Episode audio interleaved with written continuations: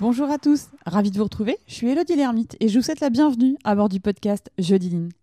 Que vous ayez entendu tout et son contraire sur la démarche Lean, ici, pas de recette miracle ou de carte à suivre, non. Il s'agit plutôt d'entretenir les discussions, d'alimenter votre capacité à insuffler énergie et passion, de s'inspirer, de mettre des mots simples sur des sujets a priori complexes. Bref, apprendre, comprendre pour oser, voilà ce que vous trouverez ici. Mon objectif, vous donner les clés et les astuces pour booster concrètement la performance de vos activités, quelles qu'elles soient, et impulser la démarche avec vos équipes. Jeudi Lean, c'est entrer dans l'univers de ceux qui innovent au quotidien en partageant avec eux. Attraper leur essentiel, faire un pas de côté pour nourrir son propre voyage. Aujourd'hui, je vous partage la discussion que j'ai eue avec Jean-Philippe Doué sur un sujet qui me passionne en ce moment, les neurosciences. Le cerveau, les connexions, l'apprentissage, le passage à l'action, Jean-Philippe nous guide dans cette exploration.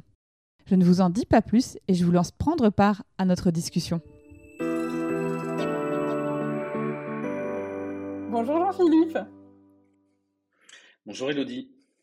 Alors merci, euh, merci beaucoup Jean-Philippe d'avoir accepté mon invitation à partager ton expérience avec la communauté euh, Jeudi Lean.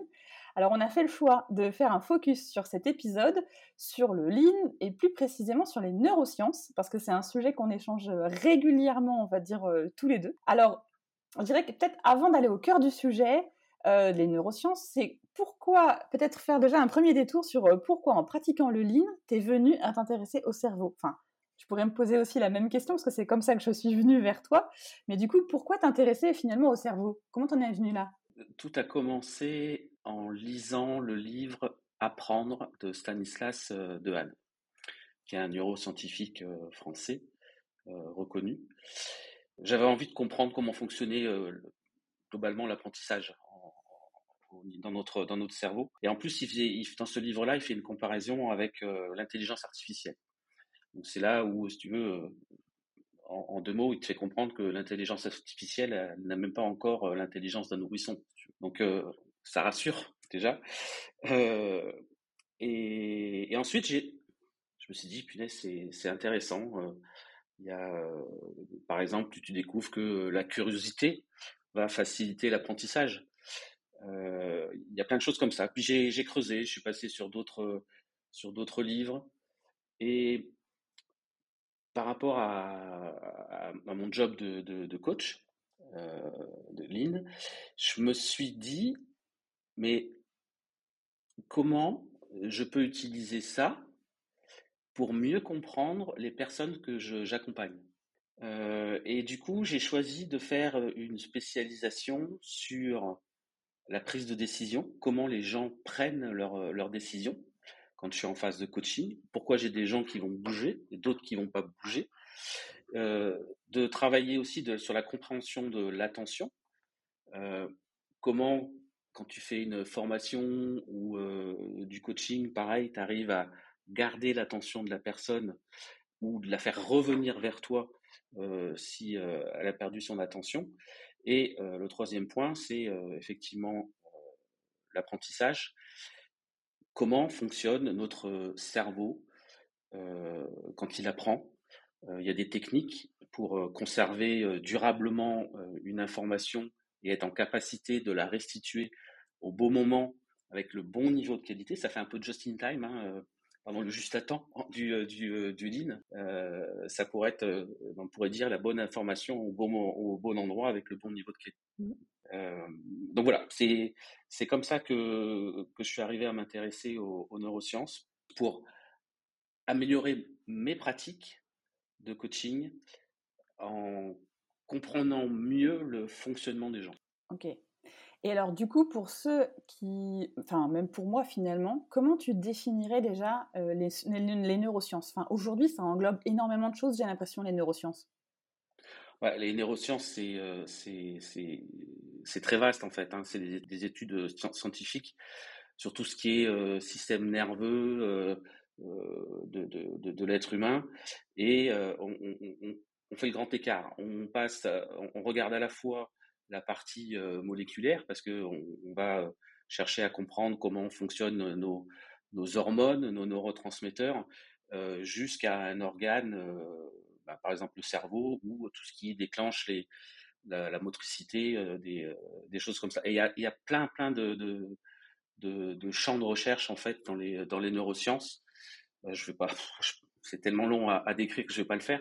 Et en fait, du coup, moi, j'ai choisi mes trois spécialisations sur la prise de décision, l'attention et l'apprentissage. Mmh.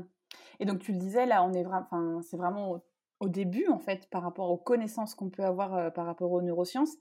Et notamment donc, sur la spécialisation que tu as choisie par rapport à l'apprentissage, c'est là où ça fait le lien avec le lean, parce que finalement, dans le lean, euh, à chaque fois, c'est toujours cette notion de qu'est-ce que j'ai appris, qu'est-ce que je, retiens de cette situation, de ce problème que j'ai rencontré. Donc ça veut dire que la façon aussi dont tu vas aborder euh, une résolution de problème, par exemple, tu, tu, l'abordes différemment ou, c'est plutôt dans l'étape d'après de l'apprentissage que tu vas aborder ça différemment? Alors, pour l'instant, j'ai pas mis en pratique euh, ce que j'ai appris dans la partie résolution de problèmes.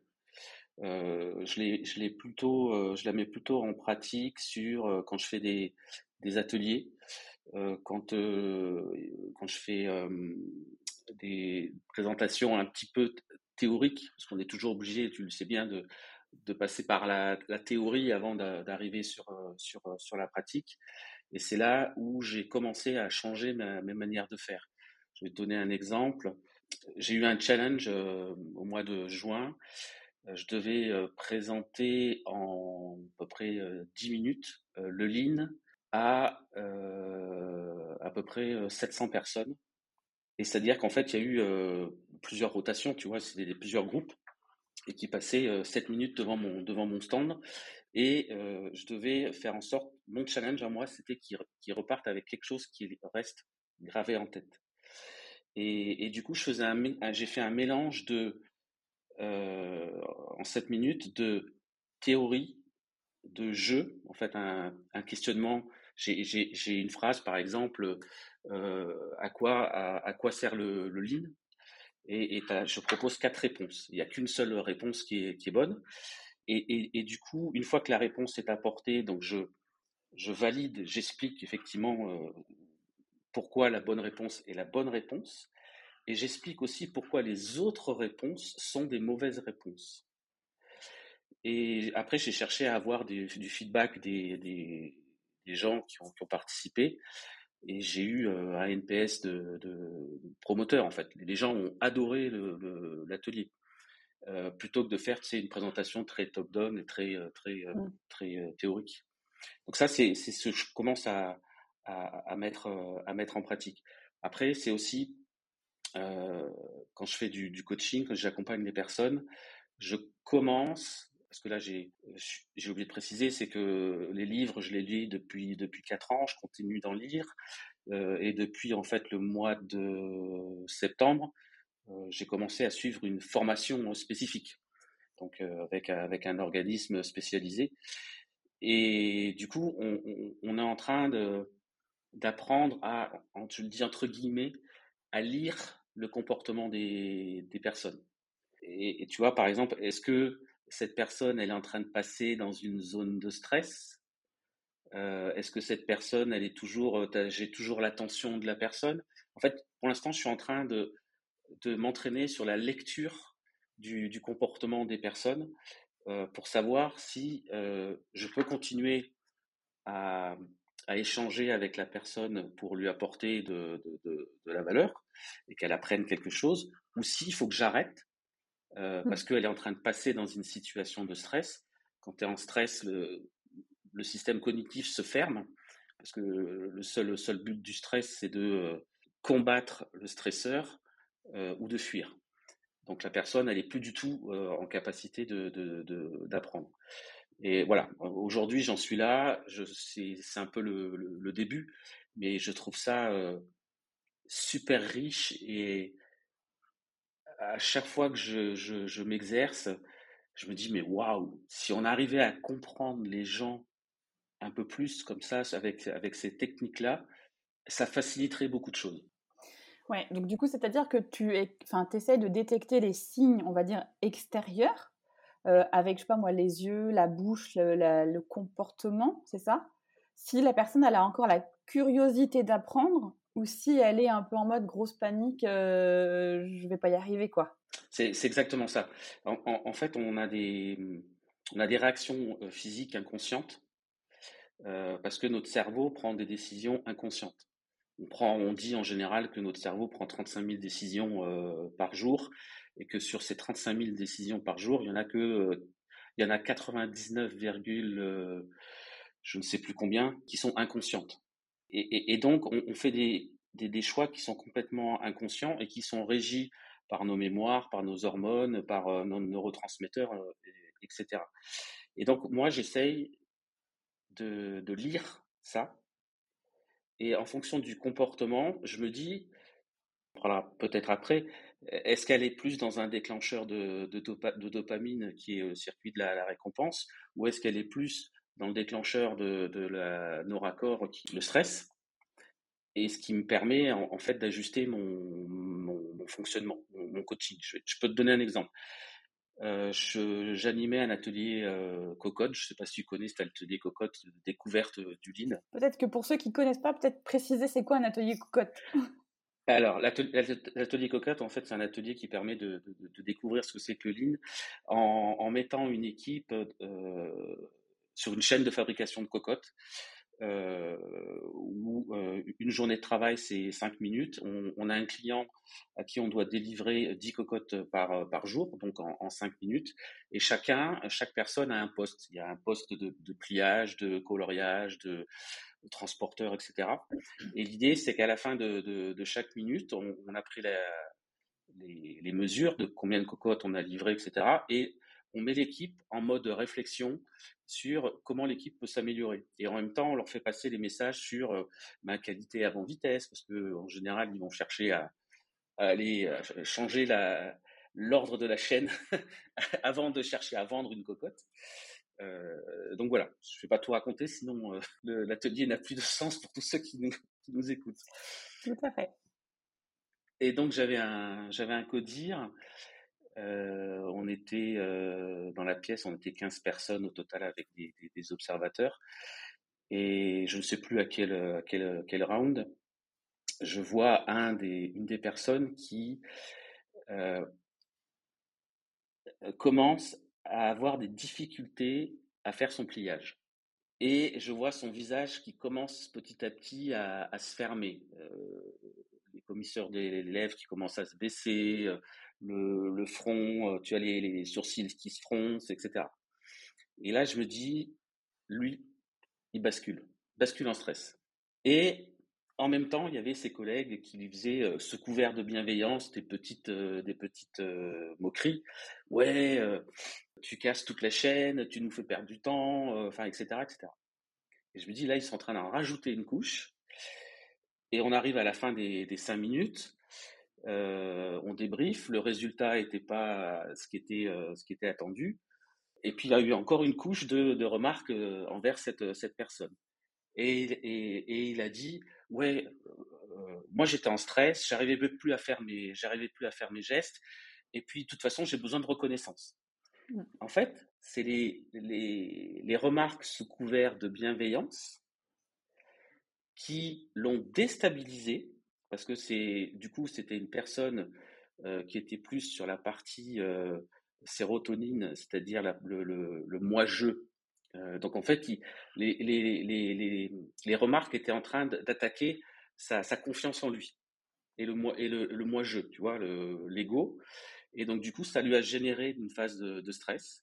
Et ce, stress a, fait en sorte qu'il n'arrivait plus à faire ses gestes correctement et il y a un effet, il y a un effet boule de neige. Et en fait, j'étais le seul à le voir pendant, pendant à, ce moment-là. Et voilà, c'est ce que me permet d'apprendre aujourd'hui la formation que je fais sur, sur les neurosciences. Et du coup, cette notion, enfin, toutes ces petites notions, on va dire, de neurosciences qu'on peut capter aujourd'hui, alors là, on est, là, tu es vraiment au tout début, mais ce qui est intéressant, c'est que comment ça aussi, ça, ça peut, on va dire, jouer dans la façon dont on va pratiquer, nous, en tant que euh, praticiens du lean, comment ça peut aussi, euh, nous, nous influencer dans notre pratique et, euh, est-ce que ça peut aussi, comment dire, modifier, modifier certaines approches, enfin peut-être que le lean soit peut-être mieux compris et, intégrer dans le bon sens, on va dire? Ouais, ça va nous, moi ça m'aide beaucoup en fait en, utilisant les, les principes des neurosciences sur la prise de décision, etc. Ça me permet de d'utiliser des éléments scientifiques pour montrer que le lean est vraiment orienté sur l'humain. Mmh. Par exemple, euh, on apprend aussi euh, dans les neurosciences que euh, le multitâche, c'est juste pas possible. Notre cerveau n'est pas construit pour faire du multitâche. En fait, il fait du swap entre, entre les, sujets. Il peut faire du multitâche que lorsque ce sont, des, des actions qui sont inconscientes. Par exemple, marcher et respirer, ces deux actions qui sont complètement inconscientes, c'est du multitâche. Par contre, si je te demande de lire une phrase et de compter le nombre de mots en même temps, non, bah non, ouais, ça marche pas. Hein. en fait, je suis en train de réfléchir là, j'ai regardé mon document, je bah non, non, je peux pas. Tu as, deux intentions dedans. Tu as lire la phrase, mmh. donc chercher à la comprendre, et compter le nombre de mots. Et en fait, tu vas y arriver, mais ça va te prendre un temps beaucoup plus important que si tu ne faisais que lire la phrase ou que compter le nombre de mots. Tu vois? Et, et, et, j'en arrive même à me poser des questions quand on regarde Toyota. au développement des, des katas, des dojos qui font en permanence sur leurs gestes, la maîtrise des gestes, etc c'est que justement, quand tu arrives à avoir des gestes qui sont automatiques, donc des gestes de travail qui deviennent mmh. automatiques, tu en fait, tu décharges ton cortex préfrontal, tu décharges ta charge mentale. Et du coup, je me dis que si ces gestes sont complètement automatiques, ils peuvent mettre une intention sur quelque chose de nouveau. Et l'intention, je me demande si c'est pas la recherche des défauts la notion de non-qualité. La notion de non-qualité, oui, exactement. C'est je fais, je fais mon geste de manière automatique, mais en même temps, mon regard, il est posé sur euh, est-ce que je, est-ce que j'ai, est-ce que je fais un défaut ou est-ce que j'ai, est-ce que je vois un défaut, etc.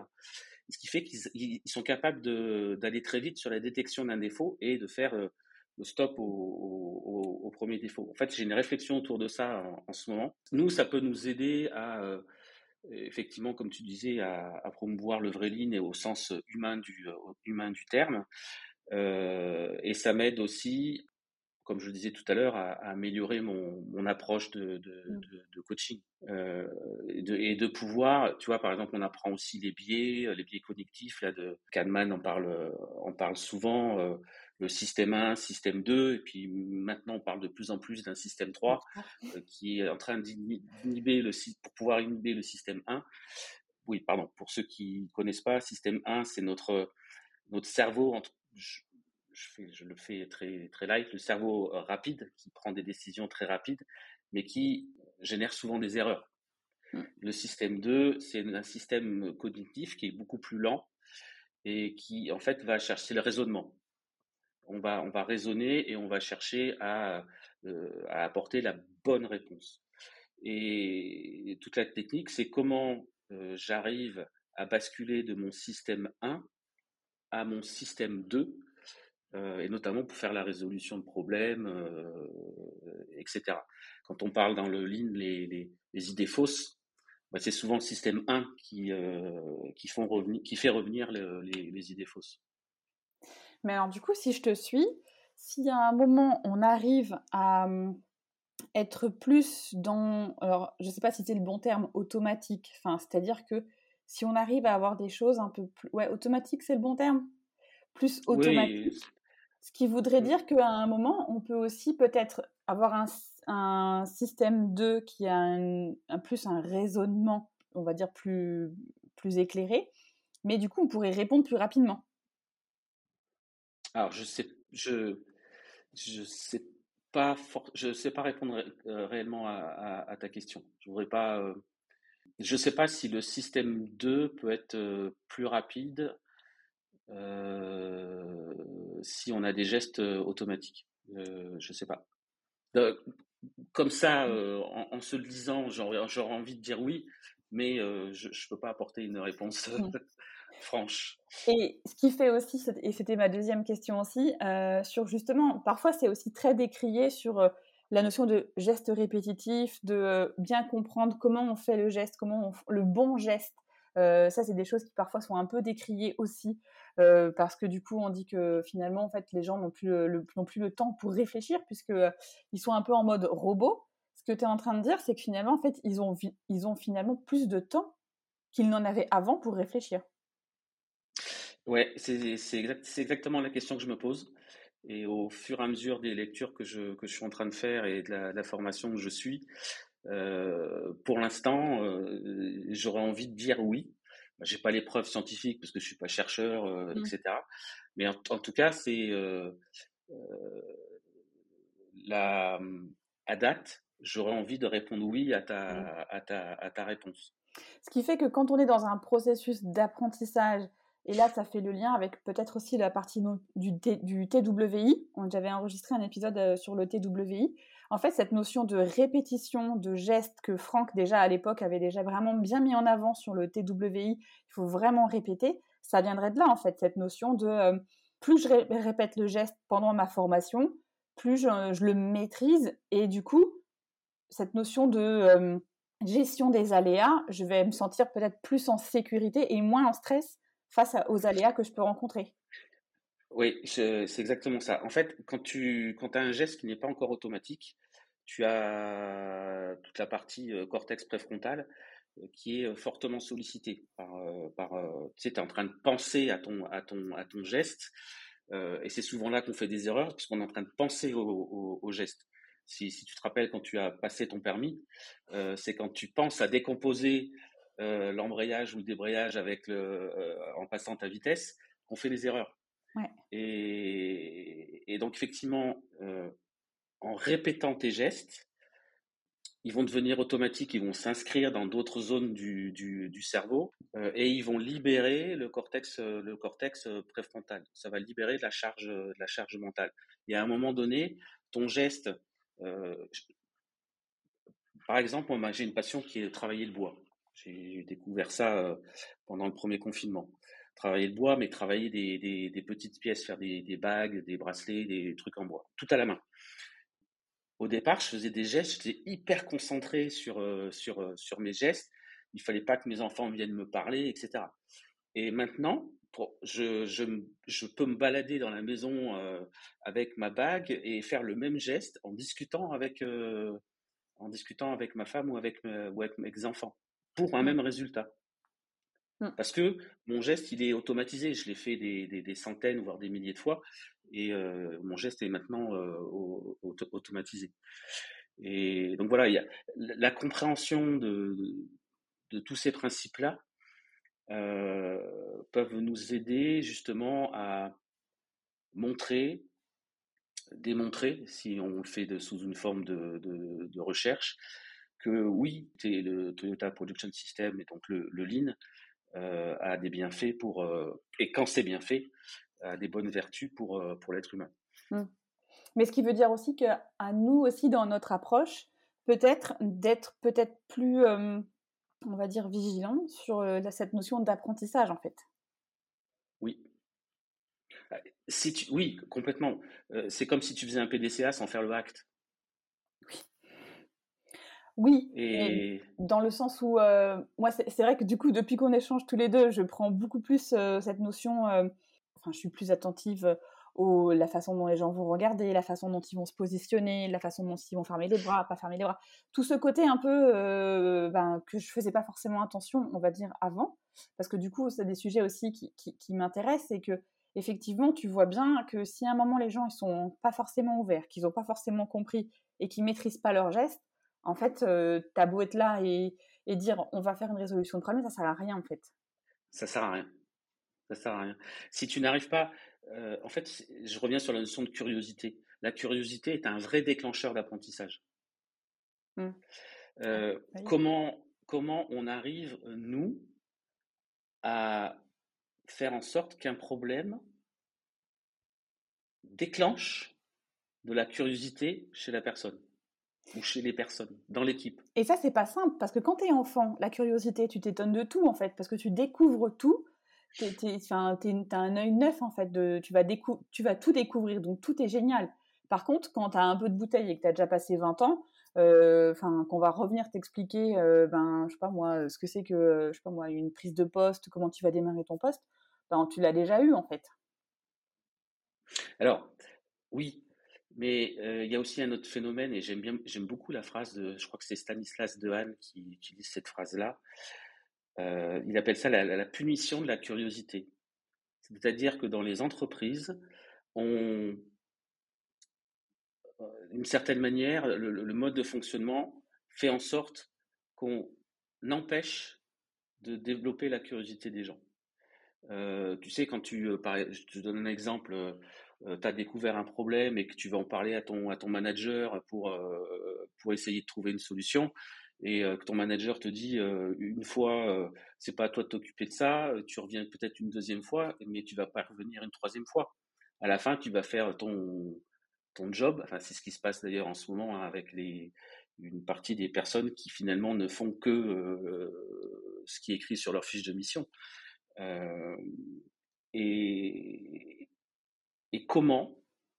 c'est vraiment comment on recrée cette notion de curiosité euh, auprès, des, euh, auprès des équipes. Et, je trouve que en partant euh, du client, comment en remettant les équipes avec, en contact avec le client, comment je vais arriver à satisfaire complètement mon client par une qualité irréprochable, ça redonne du coup du sens au, travail que, que, font les, que font les équipes c'est ce qu'on cherche, hein, toi et moi, sur le, sur le, sur, sur le lean.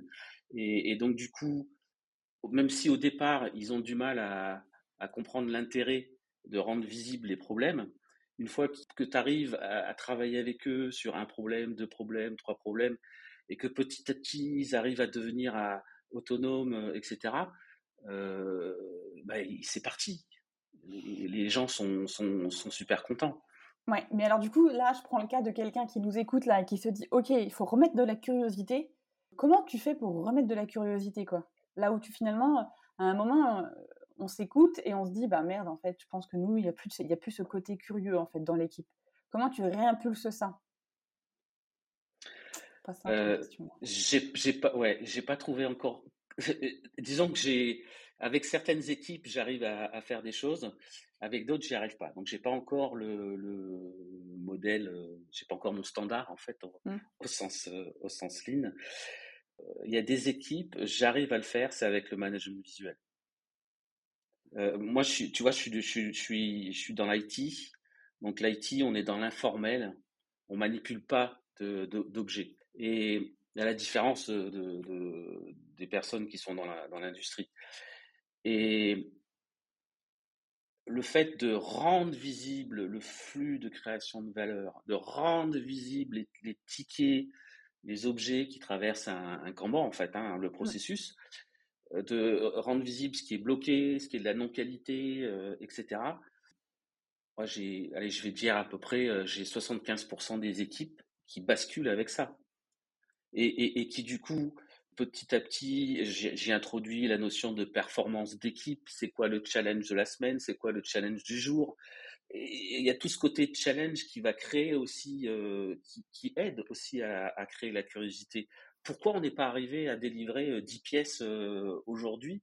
On en, a, on en a fait que 8 mmh. et, voilà, donc je pense qu'il y, a une multitude de facteurs qui peuvent aider à, créer cette, à recréer cette, cette mmh. curiosité. Oui, et puis après, c'est aussi recréer aussi un environnement de confiance, quoi.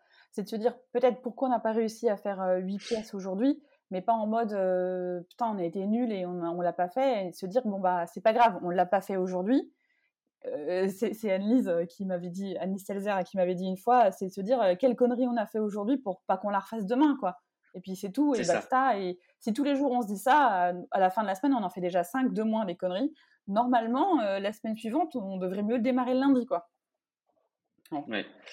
C'est ça. Et en fait, le, manager, il doit être là pour créer le cadre. Je pose le cadre de, mmh.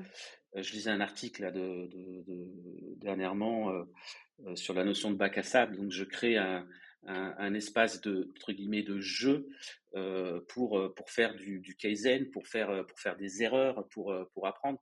Et effectivement, ce droit à l'erreur, je pense qu'il est fondamental dans la pour la curiosité. Si, si tu n'as pas ce droit à l'erreur, comment tu vas être curieux de quelque chose, de vouloir résoudre quelque chose, si dans ta résolution, ben en fait, ce que tu vas tester, c'est pas bon et tu te fais taper sur les doigts, tu vas pas le refaire deux fois ou trois fois. Oui, tout à fait. Tout à fait. Et donc, du coup, là, il y a la curiosité, la notion de passage à l'action. Du coup, on peut recréer effectivement cette notion de curiosité, mais, mais il faut aussi quand même que les gens ils aient envie de passer à l'action, quoi, d'y aller. Et je trouve que. Bah, c'est la fameuse. Ouais, c'est ça. Et ce que tu m'avais partagé, alors je, l'ai souvent en tête, mais du coup, je me pose encore des questions quoi, dans le quotidien. Donc, je veux bien que tu la réexpliques. C'est la fameuse prise de décision, en fait. notre cerveau, donc il s'est construit sur des, des milliers, des millions d'années, mais il a gardé un, un, mode de fonctionnement, pour faire simple, de l'époque des mammouths on va pas parler des dinosaures, hein, les, êtres humains n'ont jamais rencontré les, dinosaures, mais les mammouths, oui. Euh, et donc, à cette époque-là, euh, où on était en mode survie, où on n'avait pas à manger tous les jours, euh, le cerveau, il a, construit un système où j'ai un, un, système qui est tout ce qui me veut du bien et tout ce qui me veut du mal. Donc, d'un côté, ce qu'on appelle la dose, donc la fameuse dopamine, ocytocine, sérotonine et endorphine. Pour faire euh, vite, euh, la dopamine, c'est le circuit de la, récompense, l'ocytocine, c'est le lien social, sérotonine, c'est le moi-je, et euh, l'endorphine, c'est on, est plus dans comment je vais dire ça les gens qui font du sport de, de, haut niveau, tout ce qui est intense, ça aide aussi à, à réduire la douleur. Par exemple, tu te, tu te, tu te cognes quelque, quelque part, il y a aussi de l'endorphine qui est déclenchée mmh. pour réduire la, réduire la, la douleur. Donc la dose d'un côté et de l'autre le stress. Et, et, donc en fait, notre corps n'aime pas le stress. Tout notre, notre cerveau n'aime pas le stress. Donc il va tout, il va chercher. S'il si, si, se retrouve dans une zone potentielle de stress, il va essayer de trouver un, un élément déclencheur côté, côté dopamine pour éviter le, stress. Je, prends, je te dis n'importe quoi. Une personne qui est angoissée par, par les transports en commun et par le métro, par exemple, ben, sa manière de ne pas déclencher son stress, c'est de ne pas prendre le métro. Donc on fait, on fait de l'évitement. Mmh. Et sauf qu'en faisant l'évitement, elle a un shoot entre guillemets de, de, de, dopamine, de dopamine. Donc elle a une, elle a une récompense. Son cerveau a une récompense donc, du coup, elle va en permanence faire de, de, l'évitement. Et donc, notre cerveau, il est en permanence en train de se poser la question, est-ce que là, l'environnement dans lequel je suis à ce moment-là, est-ce qu'il est bon pour moi ou est-ce qu'il n'est pas bon pour moi? S'il n'est pas bon pour moi, il va déclencher du stress.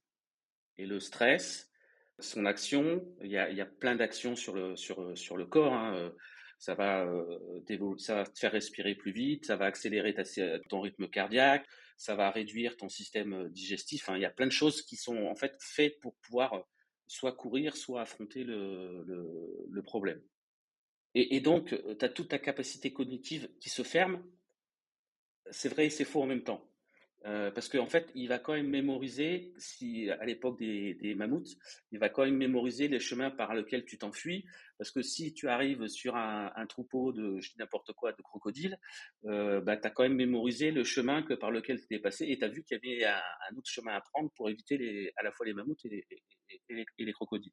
En fait, c'est comment je crée, moi, en tant que coach, quand je prends une équipe et que je vais l'accompagner, comment je crée l'environnement favorable au déclenchement de la dose pour que les, gens se mettent en mouvement pour aller vers, euh, euh, le, changement et, ne pas se retrouver en, en stress.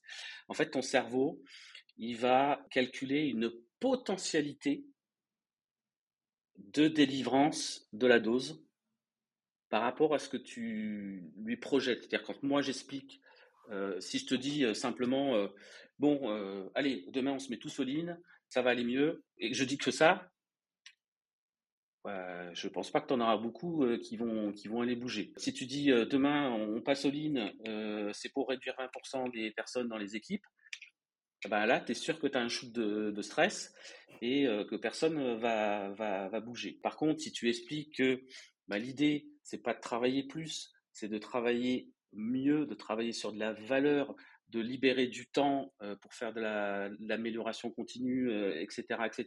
Et que du coup, ça permet de réduire la surcharge mentale, de d'améliorer la qualité de vie au travail, que vous rentre, que les équipes rentrent, chez elles, pardon, avec le smile en se disant ouais j'ai passé une bonne journée bah là, la potentialité de, shoot, euh, j'ai envie de dire, de dose est, plus importante.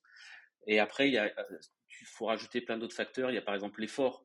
Euh, qu'est-ce que le, corps, ton cerveau va calculer aussi l'effort qu'il va devoir faire pour atteindre, euh, atteindre ça. Parce que notre cerveau a été construit, à l'époque on mangeait pas forcément tous les jours, donc notre cerveau en fait fonctionne à l'économie. Donc, comment je dépense le moins d'énergie? Alors, ça peut être l'énergie effectivement personnelle, mais ça peut être aussi de l'argent, etc. En fait, toutes tes ressources que tu, que, que, tu possèdes. Donc, avec ça, en comprenant ces mécanismes de, la dose et du stress, en étudiant les biais aussi qu'on a tous, eh ben, du coup, tu, changes petit à petit ta manière d'aborder les choses avec les, avec les personnes. Ce que, moi, ce que je vois souvent dans les entreprises, quand on parle de transformation, on lit que souvent, il faut créer un sentiment d'urgence pour que les personnes changent. Ben, créer un sentiment d'urgence, c'est juste un stress. Mmh. Et si tu regardes aujourd'hui, euh, je ne remets pas absolument pas en cause la, la, problématique d'augmentation des températures, etc., etc. Euh, par contre, on est tout le temps en train de nous présenter des images catastrophiques. Euh, on est tout le temps en train de nous dire que donner des éléments négatifs. Et on est en train de râler parce que les gens ne s'engagent pas. Eh ben, si tu le regardes, si tu l'as sous un regard euh, de neurosciences, ma dose, mon stress, eh ben, en fait, on est en permanence en train de créer du stress sur la, plupart des gens. Et donc, du coup, les gens, ben, voilà, on va pas regarder finalement le, problème qu'on a, qu'on a sous les yeux. Et en plus, le cerveau gère le temps d'une façon particulière. Quand tu dis aux gens, euh, en 2050, euh, il fera 2 degrés et demi en plus, 2050, le cerveau, il est incapable de se projeter. Incapable. Donc voilà, c'est tout ça qui mmh. mélangé avec le lean, ça peut se mélanger avec plein de choses. Hein. Mélangé avec le lean, moi je trouve que c'est super enrichissant. L'humain est quelque chose est, au cœur de mes, mes préoccupations. Bah, comprendre le fonctionnement de l'humain sur euh, sur ces choses-là de prise de décision, mmh. attention et apprentissage euh, me permet de, de de me développer, de continuer d'apprendre. Parce que moi, je, un de mes moteurs, c'est l'apprentissage. Euh, donc je continue d'apprendre et je continue d'améliorer euh, mon, euh, mon coaching. Et, du coup d'avoir aussi un coaching qui est pour plus répondre à ta question sur nous, ce que ça peut nous aider à, à faire, c'est avoir un coaching qui est beaucoup plus fin selon les personnes que tu as en face de toi. Mmh. Oui, et ça permet aussi à nous aussi. Enfin, moi, je trouve que maintenant que qu'on échange tous les deux, je suis plus dans aussi dans mon énergie à moi, mmh. en fait quand je vois par exemple que la personne elle est fermée, je me dis que ça sert à rien que je continue parce que de toute façon, elle est, elle pas là. Enfin, elle est physiquement là, mais je veux dire, elle est, elle pas prête sur ce sujet-là. Donc, autant arrêter euh, la discussion et de se dire bon, on, on, en rediscute et je prendrai un autre angle pour pouvoir en discuter avec elle. Mais en fait, je, je, je, reste pas là sur ce truc, sur ce blocage en fait. Je me dis même si on avait prévu une heure, si au bout de dix minutes je vois que c'est coincé, bah, je m'arrête là. ça. Et, et, ça me permet de rebondir sur un, un truc que j'allais oublier de dire et que tu, du coup, m'y fait penser. Euh, tu sais, on dit souvent, euh, les gens n'ont pas envie d'apprendre. Tu es en train d'être formé, euh, je sais pas, au lean, à autre chose, etc., ou être coaché. et on voit que la personne ne bouge pas, et on a envie de dire, certaines personnes le disent, et on, dire, dire, mais elle n'a pas envie d'apprendre.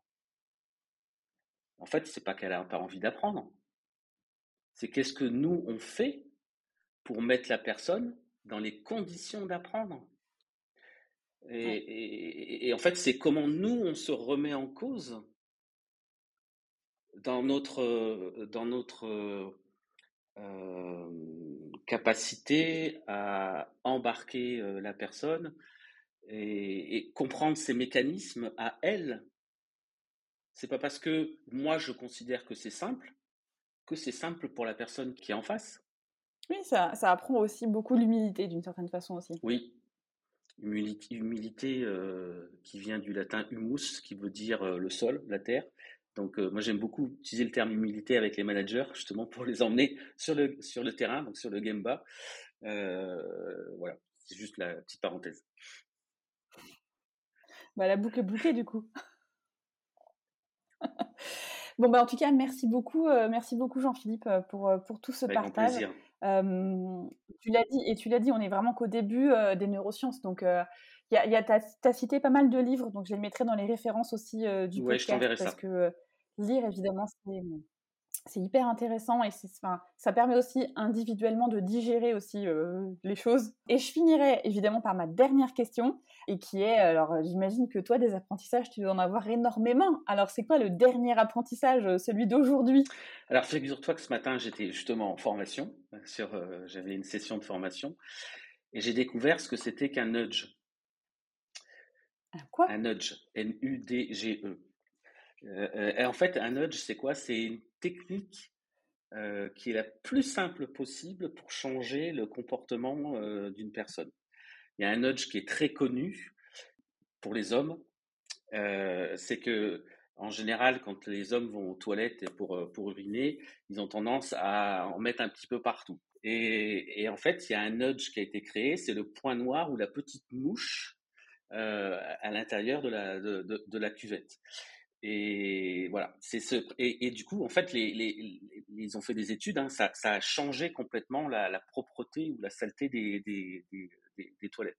donc ce matin, on, a fait un atelier où on a créé un nudge pour, euh, par exemple, faire en sorte que euh, euh, les gens jettent leurs mégots dans une poubelle et pas par terre.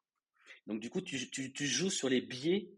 C'est pour ça qu'il y a aussi une compréhension des biais sur les sur les des personnes et tu joues sur les biais pour euh, faire en sorte que euh, les personnes changent leur mode de, fonctionnement. Eh bien, j'aurais appris aussi quelque chose que je ne savais pas euh, que ça s'appelait un nudge. Ben voilà. eh ben, merci beaucoup en tout cas, Jean-Philippe. Merci à toi, Elodie. J'espère que cet échange vous a permis d'explorer le Lean à travers de nouvelles lunettes, celles toutes récentes des neurosciences, qui sont, je le rappelle, vraiment au tout début de l'exploration de nos cerveaux. Jean-Philippe nous a aussi rappelé que la curiosité est un déclencheur d'apprentissage. Alors soyez curieux. Enfin, dans l'épisode du jour, lorsque nous avons évoqué l'apprentissage et sa transmission, j'ai fait référence à un précédent épisode. Il s'agit de l'épisode 54, le TWI avec Franck Vermet. Merci pour votre écoute, vos retours et questions qui nous permettent collectivement de comprendre et d'apprendre. Si vous pensez que cet épisode peut intéresser vos amis ou vos collègues, il vous suffit de cliquer sur Partager. Ça permettra à ceux qui hésitent de passer le cap en commençant par écouter le podcast. Enfin, si vous souhaitez me contacter, vous pouvez le faire via la page LinkedIn dédiée Jeudi Échanger avec vous est toujours une source d'apprentissage. On se retrouve dans 15 jours. En attendant, n'oubliez pas d'ici là d'oser dire je dis